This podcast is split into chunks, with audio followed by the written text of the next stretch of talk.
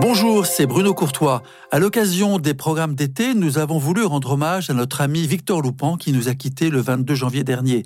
Aussi, nous vous proposons de réécouter les émissions spéciales qu'il avait enregistrées l'été dernier. J'en suis certain, vous retrouverez avec bonheur et émotion sa verve légendaire et sa culture incomparable. Merci Victor.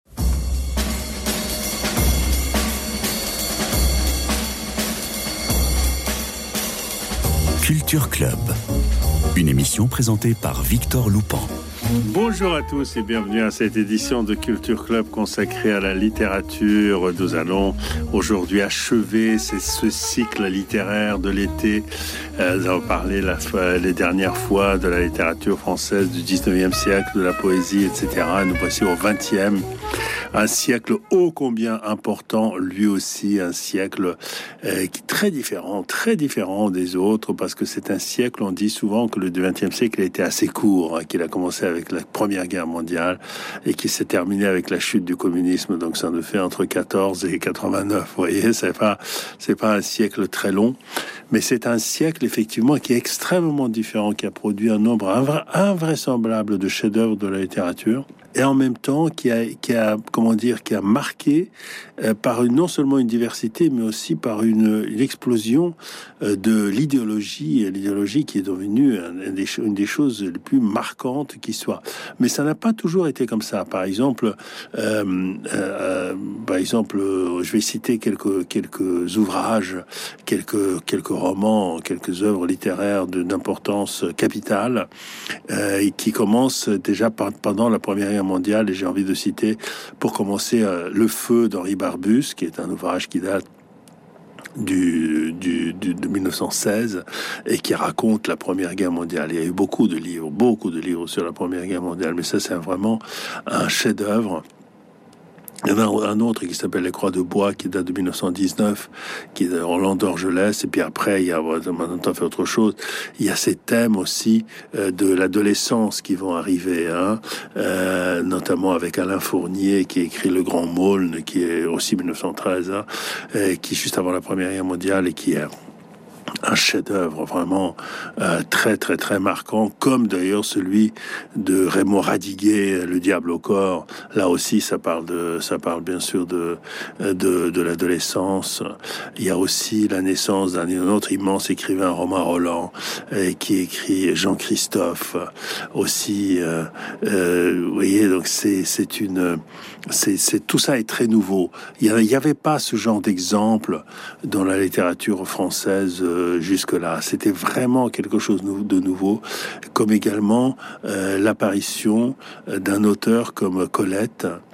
Euh, comme quoi, bien sûr, on a eu Georges Sand déjà avant, mais Georges Sand n'était pas, Georges Sand n'était pas spécialiste en quelque sorte de la condition féminine, tandis que Colette, euh, c'est vraiment, euh, comment dire, une romancière, une vraie romancière, mais dont le sujet est la condition féminine. Et sa série des Claudines,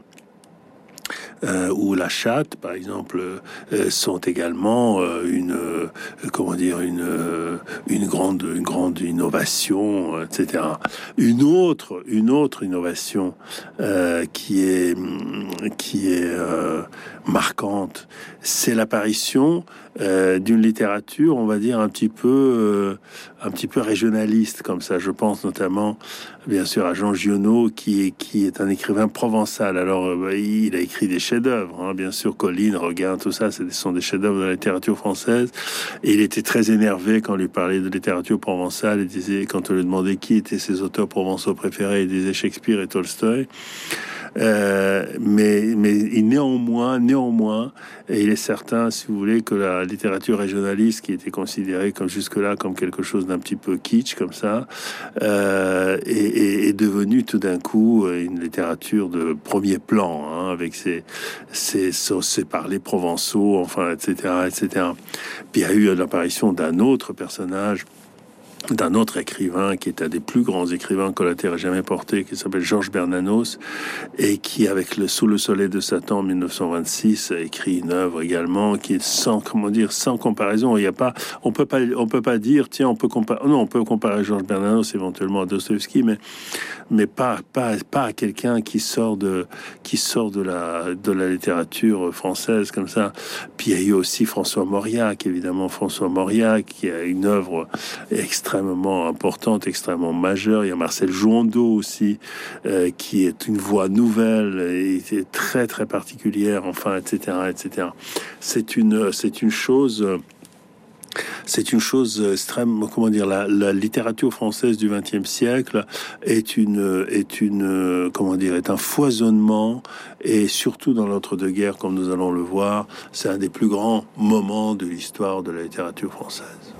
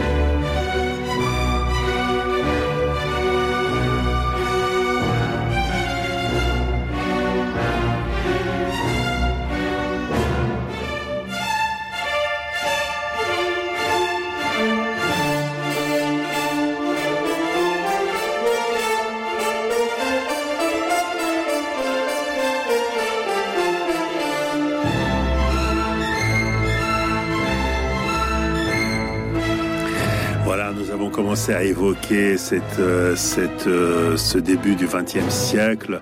Et là, on entend bien sûr le magnifique, euh, le magnifique Roméo et Juliette de Prokofiev, interprété par Svetlanov. C'est absolument magnifique.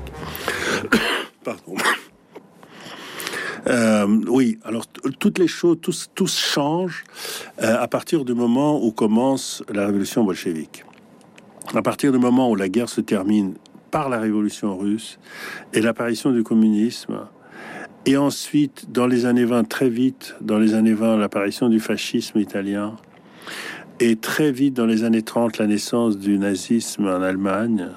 Et très vite, en 1936, la guerre civile espagnole tout, tout dans la littérature française se radicalise. Bien sûr, les écrivains vont tous écrire, vont, vont pas écrire des œuvres politiques. Barbus va écrire des œuvres politiques, mais euh, tous ne vont pas écrire des œuvres politiques, mais ils vont tous se déterminer par rapport à ça. Et nous allons avoir cette, extraordinaire, euh, comment dire, euh, division politique entre écrivains. Par exemple, Gide, qui est un peu le père, euh, un peu l'aîné de tous ces écrivains qu'on a cités, euh, devient communiste. par exemple, un autre, un autre qu'on n'a pas encore cité, qui est pour moi un des plus grands écrivains de l'histoire de la littérature française, qui s'appelle Drieux La Rochelle, qui écrit des livres euh, qui ne sont pas du tout des livres politiques, enfin, qui écrit des livres, Gilles par exemple, qui est un, chef-d'œuvre de la littérature, euh, La rêveuse bourgeoisie, qui est un chef-d'œuvre de la littérature, etc. Il hésite beaucoup entre, parce qu'il écrit des textes politiques aussi, il hésite beaucoup entre le communisme et le fascisme. Il dit, voilà, est-ce que je vais être communiste, est-ce que je vais être fasciste, enfin, etc., etc. C'est quelque chose de très, de très, très, très, très, très, très curieux. Euh, c'est aussi l'époque, euh, si vous voulez, l'entre-deux-guerres. C'est une époque aussi où les, où les cartes sont un petit peu brouillées. Euh, par exemple, je viens de citer euh, Drieux-La Rochelle. le meilleur ami de Drieux-La Rochelle était, était André Malraux, qui était communiste.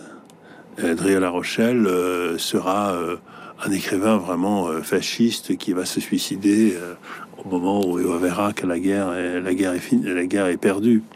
Pour eux, ils étaient pourtant amis. Euh, un autre, Louis Aragon, par exemple, qui est un poète, un écrivain communiste absolument, absolument génial, etc., etc. Lui aussi, il sera un des amis les plus proches de Drieux-La Rochelle. Un autre personnage de cette époque, qui est euh, incontournable et qui va couler euh, beaucoup, beaucoup, beaucoup, il va faire couler beaucoup, beaucoup d'encre, bien sûr, c'est Louis Ferdinand Céline. Louis Ferdinand Céline publie euh, donc son, voyage, son voyage au bout de la nuit. Et qui est, qui est, comment dire, hein, c'est, on peut, on, peut même pas dire que c'est une, c'est une révolution, c'est un coup de tonnerre. Euh, personne n'avait jamais lu, c'est publié en 1932, personne n'avait jamais lu quelque chose de, cet ordre-là. Euh, personne n'a jamais vu un personnage comme Bardamu, personne n'avait jamais lu cette langue. Personne n'avait jamais lu, n'avait jamais vu ce rythme, cette ponctuation, cette innovation absolument totale. Euh, et, Louis-Ferdinand Céline, qui était un ancien combattant de la guerre 14-18, d'ailleurs blessé, gravement blessé à la tête, euh, écrit donc un, roman complètement pacifiste, complètement pacifiste, parce que son personnage est un déserteur qui refuse cette guerre, la stupidité de cette guerre, etc., euh, etc. Vous voyez? Et par exemple, Louis Ferdinand Céline, qui est perçu au début comme un comme un écrivain euh, anarchiste, euh, novateur, euh, anti-bourgeois, etc., etc., qui sera traduit en russe par le couple Aragon. Elsa Triolet, qui sera lu par Joseph Staline, qui sera édité en URSS. Louis Ferdinand Céline finira dans l'opprobre comme un, de ceux qui, serait, est le plus, comment dire, sali euh, par la collaboration et par les appels au meurtre, enfin, etc., etc. C'est ce qui est très très curieux. C'était une époque, une époque euh, extrêmement étrange, à la fois immense sur le plan euh, littéraire et en même temps une, une comment dire, d'une confusion euh, des esprits vraiment très grande parce que c'était c'était le règne de la passion. Par exemple, un chef-d'œuvre, euh, c'est Sartre. Sartre a écrit beaucoup de choses, hein, mais son roman La nausée, qui est un des premiers, qui est 1938, qui est un roman existentialiste, etc. La nausée, c'est vraiment là, c'est c'est c'est un roman qui aurait très bien pu être non pas communiste parce que Sartre était quand même euh, assez communiste, mais qui aurait pu presque être un roman fasciste aussi. Enfin, c'est une c'était très très c'était très très confus.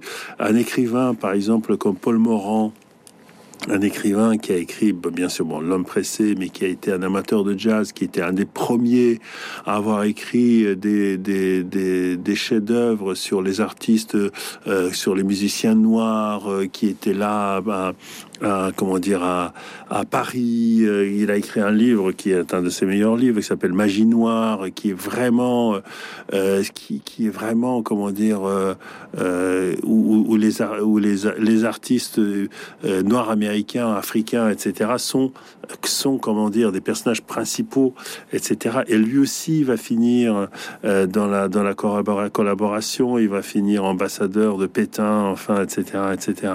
C'est une époque difficile à comprendre aujourd'hui, mais c'est une époque également euh, qui est une comment dire qui est une qui est une une époque d'une effervescence et d'une qualité littéraire absolument incroyable. Un autre personnage que j'aimerais beaucoup euh, citer parce que j'ai cité plusieurs écrivains bien sûr communistes comme Romain Roland, Henri Barbus, Louis Aragon, etc.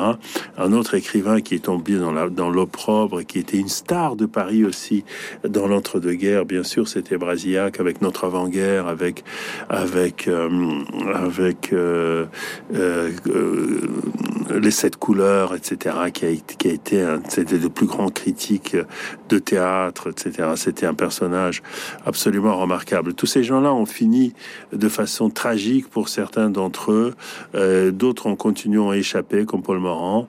mais c'est une, mais c'est une c'est une, c'est une époque euh, euh, remarquable. J'ai oublié de citer aussi André Malraux, bien sûr, La condition humaine qui date de 1933 et L'espoir qui date de 1937, qui sont des monuments, hein, des monuments de la littérature euh, française. On peut pas citer tout le monde. C'est tellement riche, tellement riche que que on a on doit absolument survoler. On peut pas faire autrement.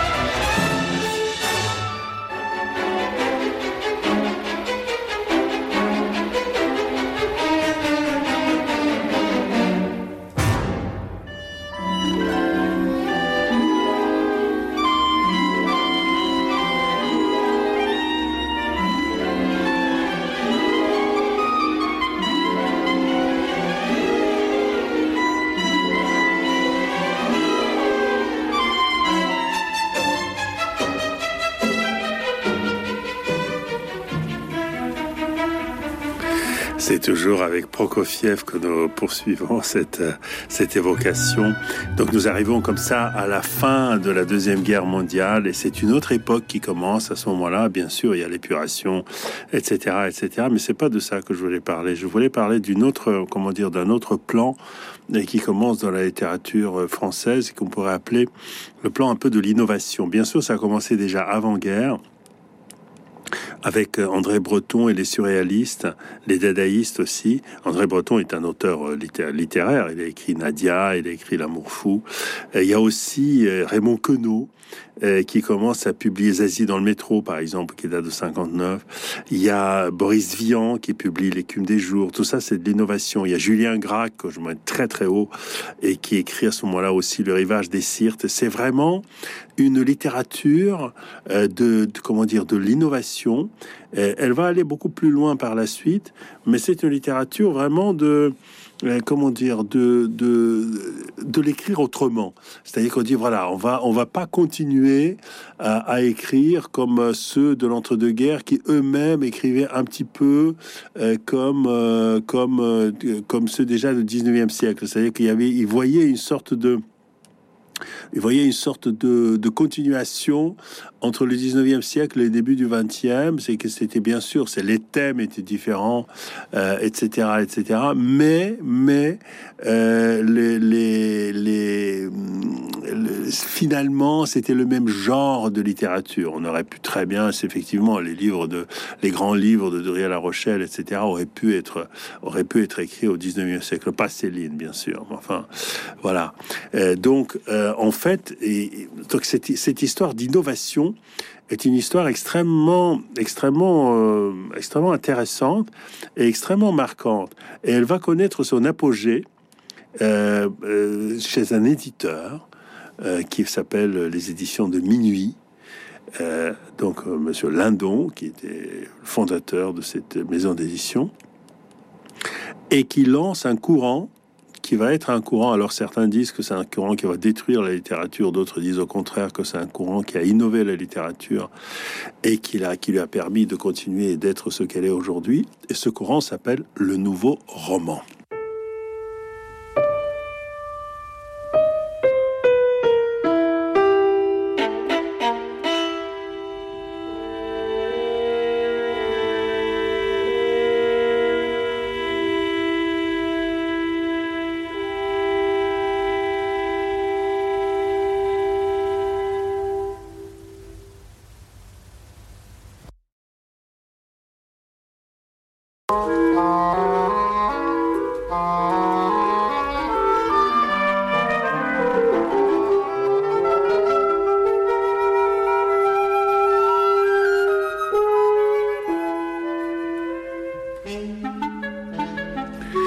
Là, c'est Alban Berg aussi, une autre, une autre star du, modernisme, disons, en musique, euh, compositeur, euh, compositeur allemand. Donc j'étais, euh, j'en étais au, au nouveau roman. Évidemment, la, star du nouveau roman, c'est Alain Robbe-Grillet. Hein. Il y a eu aussi Michel Butor, dans, par exemple, avec un œuvre, une œuvre qui s'appelle La Modification, je me souviens l'avoir lu, avec un certain Et puis il y a Claude Simon, qui a eu le prix Nobel de littérature.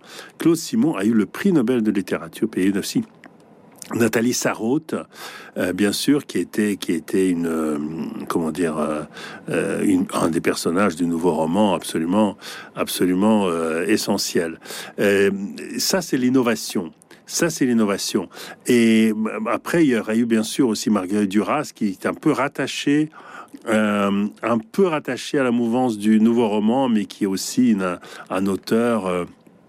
Un auteur de tout premier plan euh, sur euh, pour ceux qui s'intéressent à ce genre de littérature, mais elle a fait aussi des best-sellers. L'amant euh, de, de Marguerite Duras a été un best-seller. Je pense qu'il a vendu plus d'un million d'exemplaires. Donc on, veut, on peut pas dire, si vous voulez, que c'est une littérature élitiste à 100%. Et il nous reste vraiment très peu de temps et je ne peux ne pas mentionner. C'est pas une novatrice, mais c'est un écrivain hors du commun qui Françoise Sagan qui publia en 1954 Bonjour Tristesse, et qui est vraiment un chef-d'œuvre, écrit par une jeune fille de 17 ans, je crois, ou 18 ans, qu'il envoie à, René Julliard, et qui, René Julliard, devient complètement, a, a, a été bailli parce qu'il, parce qu'il vient de lire. Et il, euh, et il publie ça tout de suite. Et c'était à ce moment-là, je crois, le livre le plus lu au monde, enfin le monde entier, euh, lisait euh, François Sagan, ce qui nous est plus, ce qui n'est plus arrivé à la littérature française, euh, ni avant ni après, je crois. Enfin, franchement. donc voilà, on pourrait poursuivre comme ça pendant très longtemps. Malheureusement, le temps nous est compté. Voilà, j'espère que je vous ai donné envie de vous replonger d'un peu dans tous ces livres et, et surtout de continuer à lire, ce qui n'est pas du tout évident avec la vie que nous menons aujourd'hui. Voilà, la, la semaine prochaine, nous rentrons dans le cycle normal des émissions de Culture Club consacrées aux livres.